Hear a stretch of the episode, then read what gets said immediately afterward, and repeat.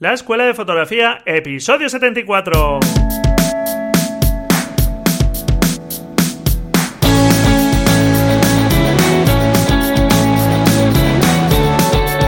Que son mis ojos, mi tesoro, que es mi Dios, la libertad. Mi ley verá todo el mundo, mi única patria, amar.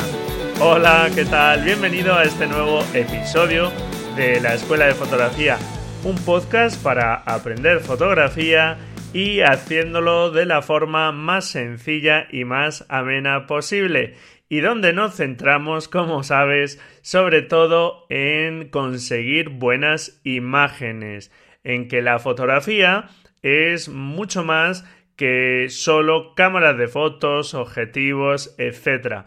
Que todo eso es necesario, que son nuestras herramientas como fotógrafos, pero nuestra labor como fotógrafos es controlar y conocer lo más importante de estas cuestiones técnicas para centrarnos ya sobre todo en cómo mejorar nuestras imágenes para captar de la mejor forma posible eso que estamos buscando. Y para eso temas como la composición, el lenguaje visual, etc., son temas muy importantes a los que aquí queremos darle todo el protagonismo.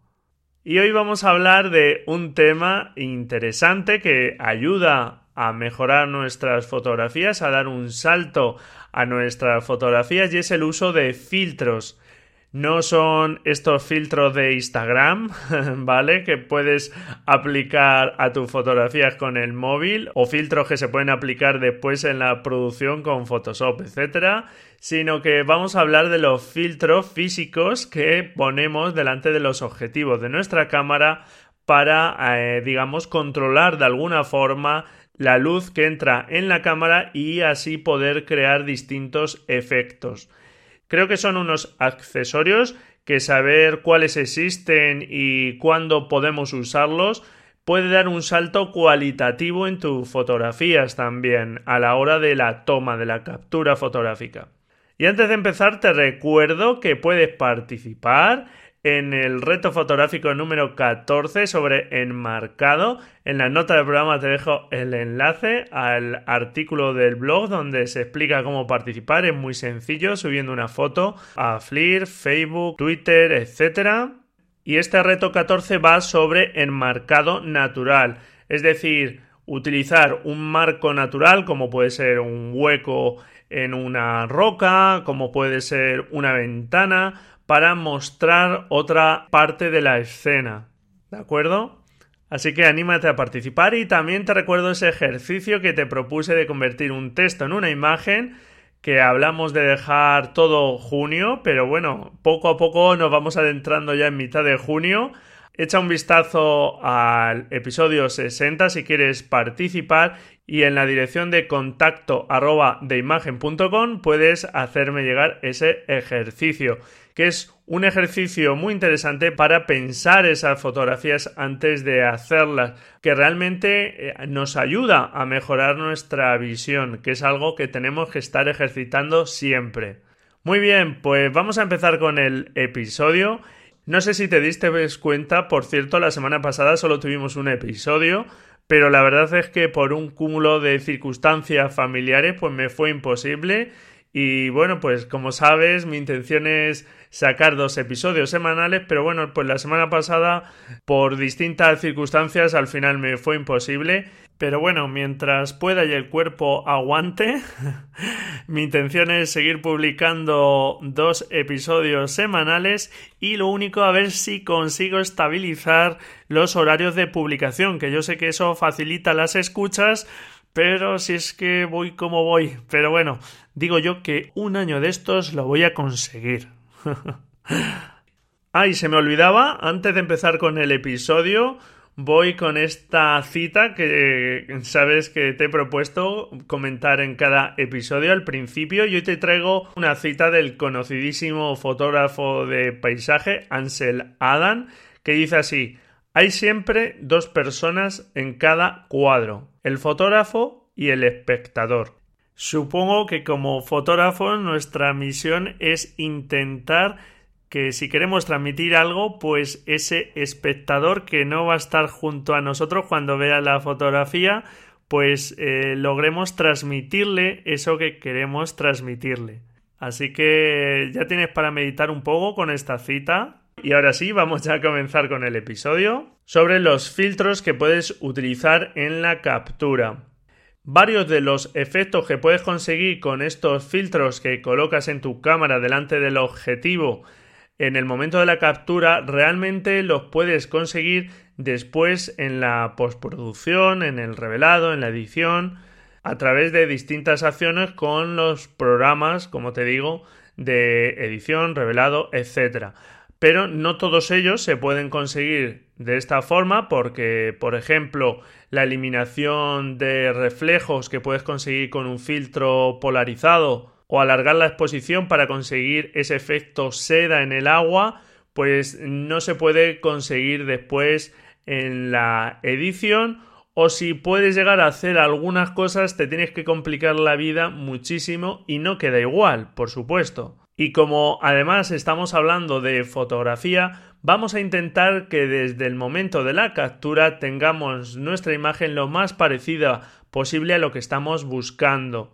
Eso no quiere decir que el revelado con programas como Camera Raw, eh, Lightroom, Darktable, Affinity Photo, que hoy, por cierto, en la sección de actualidad lo voy a comentar, no tenga importancia, que por supuesto sigue teniéndola, pero vamos a intentar que ya en la captura la imagen se parezca todo lo posible a lo que estamos buscando porque creo que tenemos que disfrutar del proceso fotográfico más allá de que también pueda disfrutar después eh, delante de un ordenador sentado y ya editando tus fotografías. Pero lo que podamos hacer yo creo como fotógrafos, vamos a disfrutar de este medio de esta forma y ya aquello que no puedas obtener por medios fotográficos, pues con programas como Photoshop, que puedes hacer todo lo que quieras y todo es lícito, ¿de acuerdo? Todo es lícito, pero mi consejo es que si puedes obtenerlo de forma eh, fotográfica, con medios meramente fotográficos, pues eh, intentes conseguirlo de esa forma.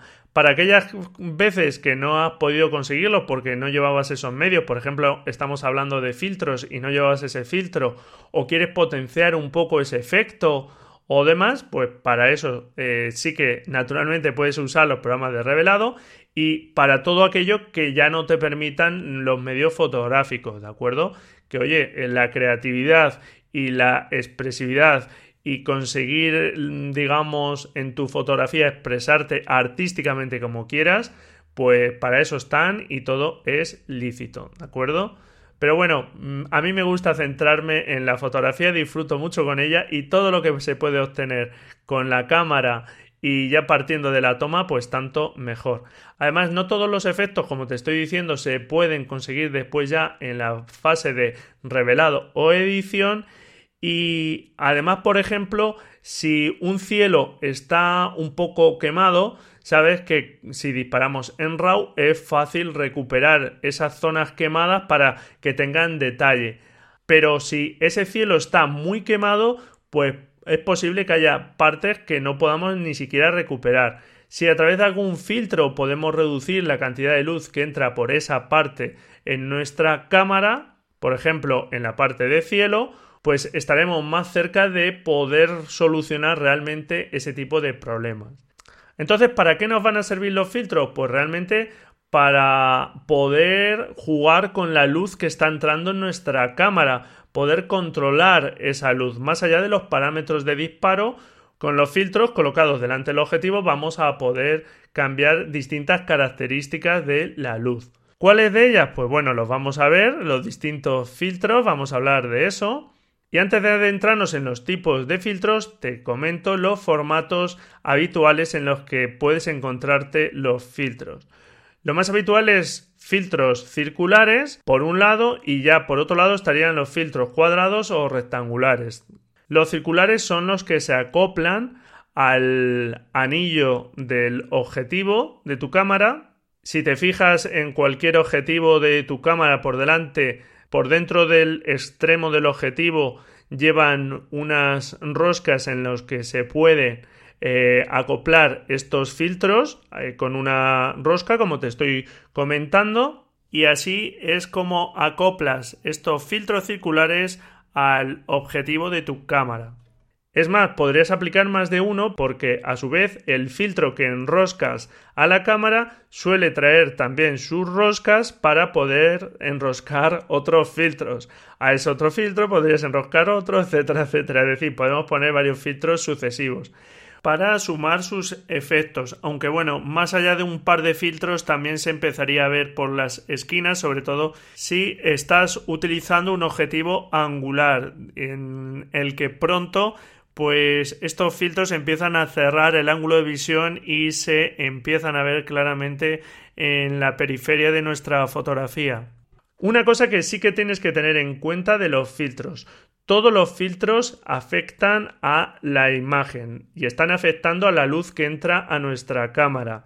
Realmente los vamos a usar para controlar esa luz, pero tienes que tener presente que pueden afectar a temas como el enfoque, y hay determinados filtros que pueden afectar un poco al enfoque y también que estamos colocando elementos, cristales o resinas, que después hablaremos de esto, delante de nuestro objetivo, con lo cual podemos afectar a la calidad de la imagen. Eh, más que podemos, la vamos a afectar, digamos. Lo que pasa que si es un filtro de calidad, pues la forma en la que estamos afectando un poco a esa calidad del objetivo, pues digamos que merece la pena si conseguimos adaptar la luz a lo que estamos buscando frente a este pequeño deterioro que pueda haber, digamos, en cuanto a la calidad óptica en la imagen, ¿no? Pero si estamos colocando un filtro de mala calidad, pues realmente el efecto sí que se puede notar más y como regla general, pues la verdad, cuanto menos filtros pongamos, tanto mejor, por buenos que sean. ¿Desventaja tienen los filtros circulares? Pues que en teoría, para cada tipo de objetivo, si tienen distinto diámetro, pues si tienes un objetivo de 55 milímetros, por ejemplo, y otro de 62 milímetros, pues el filtro de 62 milímetros no valdría para el de 55 y a la inversa. Por lo tanto, tendrías que comprarte cada uno de esos filtros para cada una de las medidas de tus objetivos que quieras usar ese tipo de filtro. Pero afortunadamente sí que hay unos anillos adaptadores y mi consejo en este caso es que te compres pues si tienes tres objetivos, uno de 72 milímetros, otro de 62 y otro de 55, pues que te compres el filtro de mayor tamaño, el de 72, en este caso estábamos diciendo, y luego un anillo adaptador para 62 para convertir de 72 a 62 y otro de 72 a 55. Con eso, digamos, pues podrías eh, adaptar del tamaño más grande a los más pequeños. Claro, a la inversa no, porque si compras el de 55, pues en el de 65 te va a venir pequeño y se va a ver alrededor pues una parte oscura y en el de 72 pues todavía más. Así que bueno, pues esta es la desventaja y la ventaja que tienen es que al adaptarse muy bien porque van con unas roscas al objetivo pues no dejan entrar rayos por los extremos, etcétera, que sí les ocurre a los filtros cuadrados o rectangulares. Los cuadrados o rectangulares se va a utilizar un anillo adaptador que adapta de esa rosca de nuestro objetivo a un portafiltros. Ese portafiltros tiene distintas ranuras, que al menos pues suele tener dos o tres, para colocar distintos filtros sucesivos y así sumar efecto, digamos, si quisiéramos a nuestras eh, imágenes. Hay de distintas medidas, de 10 por 10, como te digo, cuadrados, rectangulares, etc. Cuantos mayores son, pues los vas a poder usar para objetivos que tengan diámetro mayor y también que sean objetivos más angulares. La ventaja que tienen es que solamente tendrías que comprar un anillo adaptador para ese portafiltros distinto para cada uno de tus objetivos, con el diámetro de cada uno de tus objetivos. Pero después, pues ya la medida del filtro te valdría para todos ellos. Y la otra ventaja que tienen con respecto a los circulares es que tienen más libertad de movimiento y para algunos tipos de filtros como los degradados, como vamos a ver, pues puedes cambiar la posición del horizonte con respecto a tu encuadre porque puedes subirlos y bajarlos más, etcétera. Hoy día pues se utilizan más, pero vamos a comentar también algunos casos donde los filtros circulares todavía se prefieren. Estos filtros cuadrados o rectangulares, como te he comentado, tienen la desventaja de que al no ir tan pegados al objetivo y al haber una separación con el objetivo, pues es más fácil que puedan entrar ciertos rayos laterales y creen distintos efectos. Pero vamos, tampoco es algo muy muy frecuente. Pero bueno, es una desventaja que está ahí y, y bueno, yo que los he usado tampoco me he encontrado mucho con ellos, pero sí es cierto que en determinadas tomas pues te pueden llegar a aparecer.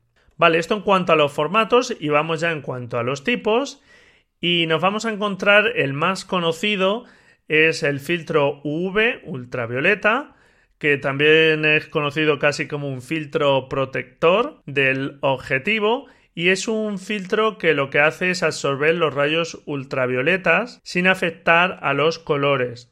Realmente es un filtro que se coloca más por protección de la lente que por otra cosa. Pero hoy día tenéis que conocer también que los objetivos, casi todos, pues ya llevan distintos tratamientos en sus lentes para, digamos, hacerlos más eh, duros o más inmunes, pues a tema de rayaduras. Incluso algunos traen ya alguna capa protectora contra los rayos UV, etc.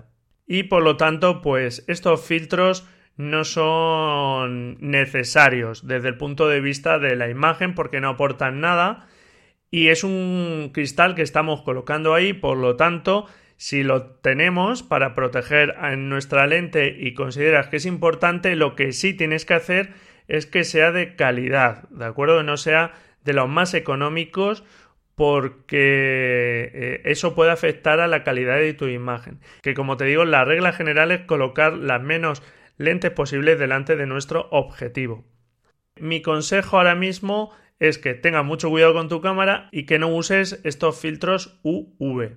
Pero bueno, si tú quieres usarlos, lo que sí te aconsejo es que sean de bastante calidad, ¿de acuerdo? Otro tipo de filtros, los polarizadores. Estos sí que afectan a la imagen y lo que hacen es dejar pasar únicamente la luz polarizada. ¿Qué efecto tienen? Pues eh, consiguen reducir los reflejos en las superficies metálicas, de agua, de cristal, etc. Y también realzan el azul de los cielos, quitando un poco a veces pues esa especie de neblina. Y sin embargo, pues las nubes sí que logra contrastarlas todavía más. Y también, por ejemplo, pues realza un poco el color en las plantas, etc es digamos un filtro que está contrastando un poco la imagen. Filtros polarizadores los hay circulares y rectangulares o cuadrados, pero el consejo aquí es que lo compre circular, porque el efecto que tiene este tipo de filtros por la fabricación que tienen, por cómo funcionan, es que realmente hay que girarlos para conseguir el efecto que estás buscando, porque girándolos consigues distintos efectos. Y al ser circulares, pues suelen traer una parte fija, que es la que enroscas a la cámara, pero después tienen como un anillo externo que es el que hace girar el cristal y ya adaptas tú al efecto que estás buscando para eliminar más o menos esos reflejos. Algo que tienes que saber de estos filtros polarizadores es que si la luz llega totalmente frontal a la cámara, pues no tienen efecto. El efecto que se puede conseguir máximo de reducción de esos brillos es cuando la luz llega a 90 grados. Pero bueno, claro, así no veríamos la parte de la escena, ¿de acuerdo? Pero lo que sí se hace es girar un poco porque tiene más efecto que si lo colocamos de frente. Entonces, si tienes un brillo, por ejemplo, en un cristal que quieres eliminar, pues en vez de ponerte totalmente de frente al cristal, tienes que girar un poco la cámara para no estar totalmente de frente a ese cristal. Y luego pues girar ese anillo del filtro polarizador hasta conseguir el efecto que quieres de quitar ese reflejo. No es que logren quitar todos los reflejos, pero sí que los reducen bastante y esto no es algo que puedas hacer después en el procesado, digamos, de la imagen. Porque si hay un reflejo claro que no deja ver lo que hay al otro lado del cristal o el reflejo en el agua no deja ver unas piedras que hay debajo, pues esas piedras no se ven, ¿de acuerdo? O sea que, por ejemplo, este filtro no se puede eh, imitar después en el revelado. El siguiente filtro que te quiero comentar es el de densidad neutra. El filtro de densidad neutra no afecta a los colores o en principio no debería afectar a los colores y lo único es que está dejando pasar menos luz a la cámara o entra digamos de una forma más despacio. Es como si colocásemos un colador y realmente pues va cayendo más despacio porque está como colando la luz que entra en la cámara. Con este tipo de filtro se consigue por ejemplo ese efecto seda en el agua donde colocas la cámara en un trípode porque ya el disparo va a ser largo, seguramente de algunos segundos, y al colocar un filtro de estos delante del objetivo, como va a entrar la luz más lentamente, pues vamos a alargar el tiempo de exposición. Y si lo colocamos, por ejemplo, en un riachuelo donde se ven unas piedras, unas plantitas y el agua a pasar, pues si alargamos el disparo y tenemos la cámara totalmente quieta con un trípode, ¿qué es lo que va a salir movido? Pues la parte del agua que se está moviendo. El resto de la escena, esas hojas, si no hay aire, no se están moviendo. pues van a salir totalmente quietas y las piedras, por supuesto, que van a salir quietas y consigues ese efecto seda en el agua. Este tipo de filtros pues gradúan, digamos, la luz que entra, permiten reducir la intensidad de la luz y los hay pues de distintas densidades, digamos. Estos filtros se conocen, se suelen conocer como ND de Neutral Density, densidad neutra, y lo hay desde ND2 que reduce un paso, ND4 que reduce dos pasos, ND8 que reduce tres pasos, ND16 que reduce 4 pasos, etc. Hasta algunos que son ya especiales como el ND400 que reduce entre 8 y 9 pasos de luz y el ND1000 que reduce sobre 10 pasos de luz. Por si no tienes claro este concepto del paso de luz, si pongo un filtro ND2 que reduce un paso de luz, si antes mi disparo eh, estaba utilizando una velocidad de disparo 1 partido 100 y salía correctamente expuesta, pues si ahora pongo un filtro ND2 que reduce un paso, pues tendré que alargar el doble de tiempo para obtener la misma cantidad de luz que entra en la cámara. O bien abrir al doble el diafragma para tener el doble de luz y poder compensar esa caída de un paso de luz que nos aporta el filtro de densidad neutra. Así en lugar de 1 partido 100 tendré que tener 1 partido 50 segundos. O si tenía un diafragma de f8, pues abrir un paso de luz, ese diafragma pasar a f5,6. Si en lugar de un filtro de densidad neutra N2 tenemos un filtro de densidad neutra N4 que reduce dos pasos de luz, podemos alargar el tiempo de exposición no al doble, sino cuatro veces más, ¿de acuerdo? Porque sería multiplicar por dos con un paso de luz y otra vez por dos con el siguiente paso de luz. Realmente estos dos pasos de luz que estamos perdiendo con el filtro de densidad neutra los podemos compensar como queramos, bien con el tiempo de exposición, con la apertura del diafragma o con el ISO, con esos tres parámetros básicos del disparo que ya conoces podríamos recuperar un paso con el tiempo de exposición y otro, por ejemplo, con la apertura. Pero generalmente lo que se hace es, por ejemplo, para este tipo de fotografías que buscamos el efecto seda, pues lo que nos interesa es alargar el tiempo de exposición, con lo cual lo que vamos a hacer es eh, alargar el tiempo de exposición, en este caso de los dos pasos de luz, pues cuatro veces más. ¿De acuerdo? Esta fotografía donde, por ejemplo, aparecen las nubes en movimiento eh, y es un día eh, soleado donde, bueno, pues no estamos de noche, digamos, y no se está alargando la exposición porque sea una fotografía nocturna, es porque se ha empleado un filtro de densidad neutra para alargar la exposición. Se suele cerrar el diafragma que eso alarga la exposición, ISOs bajos y si además metemos un filtro de densidad neutra que reduce X pasos de luz, pues estamos multiplicando los tiempos de exposición exponencialmente por 2 elevado a ese número de pasos. Así, 2 elevado a 2 pasos sería por 4, 2 elevado a 3 pasos sería 2 elevado a 3, que serían 8 pasos de luz, etc.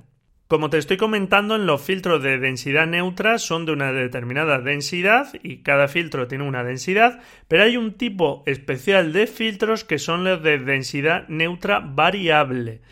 Son circulares y estos filtros hace unos años la verdad que no tenían muy buena prensa, pero de un tiempo a esta parte quien los tiene la verdad que parece que han mejorado y no dan malos rendimientos si son filtros de calidad. Y estos filtros, una vez que están enroscados en nuestro objetivo, pues conforme se gira un anillo, que es de forma similar a cómo funciona el filtro polarizado, pues girándolo hace que la densidad varíe también. Entonces, no son solo de una densidad, sino que la densidad en un solo filtro puede variar. Este tipo de filtros son muy interesantes, por ejemplo, para grabar vídeo cuando en la escena hay mucha luz y no se quiere que el tiempo de exposición por fotograma sea muy corto, algo que crea ahí un efecto así como de movimiento a saltos que tiene un nombre pero ahora mismo no recuerdo. Y bueno, pues se suele utilizar para vídeo, como te digo, pero bueno, por supuesto lo puedes utilizar para fotografía y tener varios filtros de varias densidades en un solo filtro. Eso sí, como te digo, son filtros redondos. Un caso particular de los filtros de densidad neutra que es muy útil también es el filtro de densidad neutra degradado. ¿Qué significa? Pues que en lugar de tener eh, una densidad por toda la superficie del filtro igual, digamos, homogénea, pues varía de un extremo al otro. En un extremo está aplicada esa densidad al 100% y poco a poco se va graduando a menos, a menos, a menos, hasta que llega a otra parte del filtro donde no tiene ningún efecto. Digamos, estaría el cristal o la resina, pues totalmente transparente. Piensa un poco cuándo te podría venir bien este filtro. Pues cuando tienes partes opuestas en la escena, unas con más luz y otra con menos luz. ¿Cuándo se da esas condiciones? Pues es muy habitual en paisaje donde el sol está en el cielo y hay mucha más luz que en la superficie, en la tierra, donde hay mucha menos luz. Y a no ser que tengamos alguna superficie brillante o algo así, pues tiene mucha menos luz. ¿Qué pasa? Que si expones la fotografía para que ese suelo tenga una iluminación correcta, pues el cielo se te está quemando. Y sin embargo, si expones para el cielo, porque tiene mucha más luz, pues eh, la superficie sale mucho menos expuesta, sale subexpuesta, no tiene la iluminación tampoco adecuada. ¿Qué vamos a conseguir con este filtro? Pues que estamos tapando eh, esa parte superior de más iluminación y estamos un poco igualando esas exposiciones, tanto la superior del cielo como la de la Tierra. Entonces, ahora exponemos para la zona donde no llega el filtro, para la Tierra, y la parte que se nos quemaría sin filtro, como ahora como ahora tiene ese filtro degradado, neutro, por ahí está filtrando la luz que entra en la cámara y no se te va a quemar. ¿De acuerdo? son unos filtros que se utilizan muchísimo para paisaje. Creo que es un accesorio prácticamente imprescindible para la fotografía de paisaje, para darle ahí un plus. Y los hay que tienen una transición suave desde un extremo al otro y los hay que tienen una transición más abrupta. Esto es para adaptarse todavía más a cuando haya más diferencia entre el cielo y la tierra de una forma más abrupta. Por ejemplo, ya casi en un atardecer donde el sol está más bajo y estamos ya en una especie de casi contraluz. E incluso hay un tipo de degradado que se llama degradado inverso, que realmente la zona que tiene más densidad y que deja pasar menos la luz es justo en el centro del filtro. ¿Por qué en el centro? Porque es ahí donde vamos a situar al Sol. Por eso vamos a conseguir que ese Sol no se nos queme y esté correctamente expuesto. ¿De acuerdo? Para este tipo de filtros degradados, la verdad es que te aconsejo el de tres pasos porque el de un paso mm, prácticamente se nota muy poco. El de dos pasos pues ya se nota algo más, pero yo creo que cuando quieres usarlo y si solo vas a tener uno, te recomiendo el de tres pasos, que por cierto no sé exactamente por qué razón y si tú lo sabes, pues mira, me encantaría que me dejes un comentario y me lo comentes. No sé por qué en la escala de los filtros eh, de densidad neutra degradados ya no van por esto de ND2, ND4, sino que van de 0,3 en 0,3. Es decir, que un filtro de densidad neutra degradado de 0,3 es un paso, de 0,6 son dos pasos, desde la parte de más densidad a la que no tiene nada de filtro. El de 0,9 sería el de tres pasos, ¿de acuerdo? Son unos filtros muy muy interesantes que cambia completamente cómo se captura la fotografía en tu cámara y que como te digo pues para mí son una evolución, un paso interesante saber utilizar estos filtros. Estos filtros degradados sí se pueden imitar después si no los tienes en el revelado de las fotografías porque programas como Camera Raw, Lightroom, etc. traen estos filtros lineales que llaman que imitan a estos filtros degradados de densidad neutra. Pero sin duda, poder en la captura ya tener esa luz mucho más parecida a la que nos interesa es algo muy muy interesante que después a lo mejor puedes llegar a potenciar algo más en el revelado pero si ya lo puedes hacer en la captura, pues tantísimo mejor. Aparte de estos filtros, pues hay otros filtros curiosos, como pueden ser los filtros infrarrojos, que lo que hacen es dejar pasar solo la luz infrarroja, con lo que se consiguen fotografías mucho más desaturadas, con unos colores los que logran atravesar, digamos, ese filtro pues eh, muy cambiados a la realidad y bueno pues dan imágenes muy curiosas. Y luego pues también hay filtros de colores que aportan color a la escena. Hace poco en el episodio 72 hablaba del balance de blancos pues es como si pusiésemos un determinado balance de blancos para conseguir tonos más naranjas o más azules ¿vale? Pero aquí puedes elegir totalmente color, puede ser verde, rojo, amarillo, y hay muchas fotografías que ves eh, de atardeceres con unos eh, colores anaranjados, por otro lado un poco rosas, por otro un poco azulados, y mucho de esto se consigue en edición, pero también lo puedes conseguir utilizando filtros de colores, que los hay de un color homogéneo y los hay también degradados, que, que, solo se aplica ese color por una parte del filtro, o incluso que tienen más de un color, etcétera. Vamos, aquí las posibilidades son casi infinitas también. Y por eso se consiguen esos atardeceres a veces que ves en, en una playa, bueno, pues que parecen increíbles. Como te digo, se puede conseguir con programas de revelado, pero también desde la cámara con filtros de colores, por ejemplo.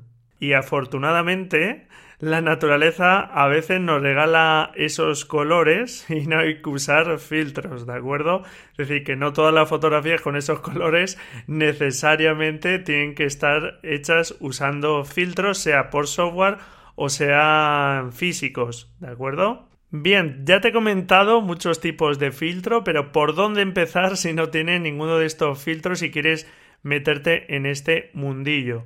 Mi consejo es que empieces con un filtro degradado neutro de tres pasos que puede ser perfectamente de resina, que es un plástico de alta calidad, ya que los de cristal eh, equivalentes pues cuestan de tres o cuatro veces eh, más.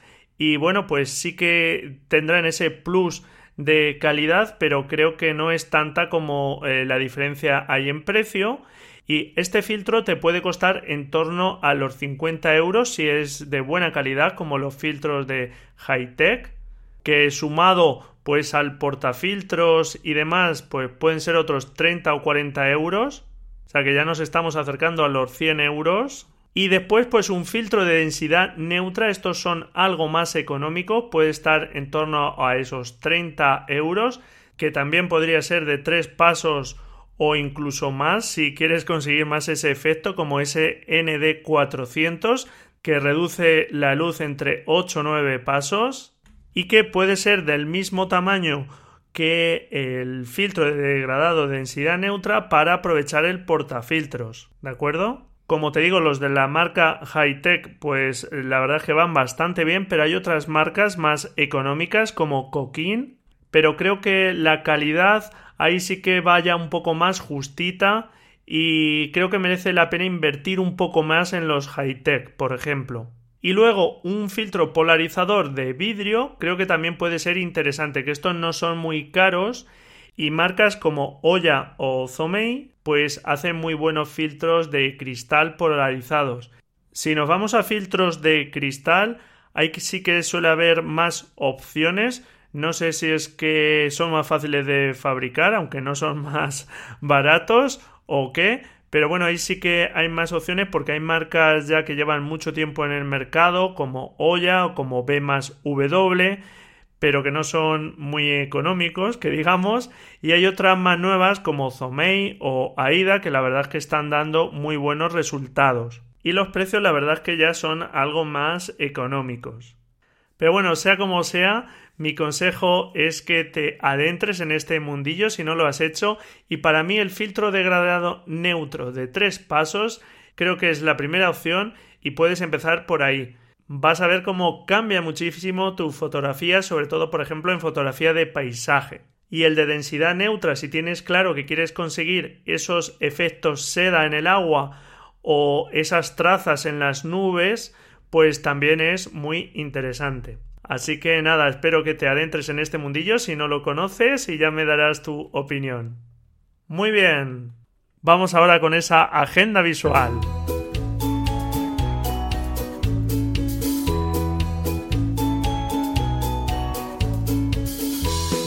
Pues noticias que me hayan llamado la atención esta semana. Es una exposición de Robert Fran en Valencia que se inaugura este próximo 15 de junio y que va a estar hasta el 15 de octubre. Por si no lo sabes, Robert Fran es considerado uno de los mejores fotógrafos, los fotógrafos más influyentes del siglo XX. Y a partir de su publicación súper conocida de Americans, pues la muestra recoge tres líneas de trabajo de este gran fotógrafo americano de origen suizo, que son la publicación de libros, su producción audiovisual y su carrera fotográfica. Y bueno, pues la exposición trata de acercar ya no solo la obra de este autor, sino también su proceso creativo. La exposición se encuentra en el Instituto Valenciano de Arte Moderno, conocido como IBAN, y como te digo, está desde el 15 de junio hasta el 15 de octubre. Y me parece una exposición muy interesante. Otra de las noticias que me ha parecido interesante es la del Patata Festival Internacional de Fotografía Emergente de Granada, que tendrá lugar entre el día 19 y el 25 de junio.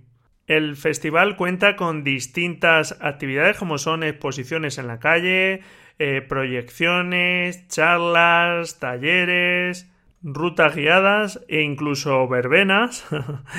y bueno, pues en la web del festival, que es patata.com, separado con guiones, pa-ta-ta.com, pues puedes encontrar toda la información de este evento. Así que si resides cerca de Granada o te puedes acercar a Granada, ya sabes que yo te aconsejo todo este tipo de festivales porque son un subidón y te cargan las pilas. Otra de las noticias es que ha salido la versión para iPad a partir del iPad 2 de Affinity Photo, que es un software que se está posicionando como alternativa a Photoshop y que incluye también un módulo de revelado como podría ser Camera RAW. Yo no lo he probado realmente, o sea que no te puedo decir de mi experiencia, pero sí que he oído muy buenas críticas y sí que parece que tiene muy buena pinta y bueno, pues su licencia cuesta 55 euros, pero digamos ya es de por vida, que la verdad me parece un precio razonable si funciona como parece que funciona. Ya sé que parece que nos cuesta pagar por estas cosas, Pero claro, también hay un desarrollo detrás de una serie de personas que quieren ganarse la vida. y además ahora, aprovechando supongo la salida de esta nueva versión, eh, el precio en vez de 55 está a 44 euros y de la versión esta para iPad que costará 30 euros pues actualmente está en promoción a 22 euros. Ojalá programas de este tipo pues aparezcan más y haya programas que planten cara a los programas de Adobe para la edición y el revelado de las fotografías. Siempre es bueno para los usuarios que haya más competencia. En la nota del programa te dejo el enlace por si le quieres echar un vistazo a este software. Y la última noticia, que tampoco quiero alargarme más porque ha sido un episodio denso, pues es un timelapse que conocí vía Fotolari. Este timelapse se llama Fractal y es un timelapse espectacular sobre momentos de tormentas. Es un timelapse de unos 3 minutos de duración, pero que a su autor Chad Cohen le llevó seis años de producción y recorrer más de 160.000 kilómetros por los estados de Texas y Dakota del Norte en Estados Unidos. Y te lo traigo aquí para que si le quieres echar un vistazo, te fijes dónde posiciona el autor el horizonte para que veas que no sigue para nada la regla de los tercios y a ver si sabes por qué es así, por qué no sigue la regla de los tercios. Aparte del interés que tiene por las imágenes que recoge, creo que puede ser interesante también que eches un vistazo a este timelapse por este tema y que trataba hace poco en el episodio 71. Muy bien, pues hasta aquí este programa, espero que te haya gustado Encantado si me dejas tu valoraciones y tus reseñas en iBox, en iTunes, que para los oyentes de iTunes, para que dejen esa reseña y le demos un empujón a las reseñas, he creado una mini guía por si tienes dudas de cómo hacerlo, que te la puedes encontrar en deimagen.com barra iTunes, ¿de acuerdo? Te estaría muy agradecido si sacas ese par de minutos para dedicármelo y dejarme esa reseña Naturalmente, muchísimas gracias por vuestros comentarios y vuestros me gusta en iVoox. Muchísimas gracias por estar ahí, al otro lado. Felices fotografías y nos escuchamos el jueves, si tú quieres, claro. Adiós.